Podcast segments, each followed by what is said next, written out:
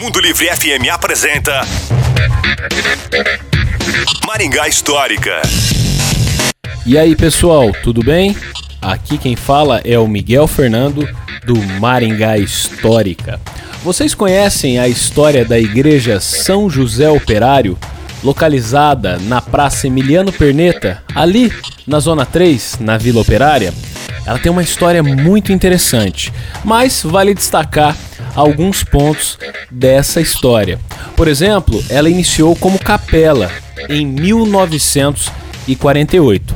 Dois anos depois, contou com o lançamento de sua pedra fundamental, a qual resultaria em 1954 na apresentação de sua nova estrutura, que tinha uma arquitetura barroca. Depois, no final da década de 1960, apresentou uma outra estrutura que é a que nós conhecemos nos dias atuais.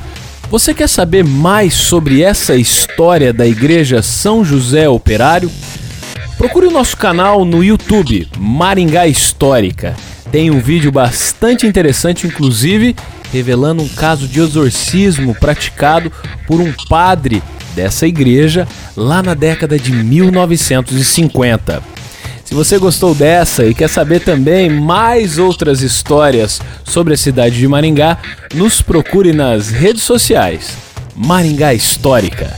A história em tudo que vemos. Você ouviu Maringá Histórica com Miguel Fernando.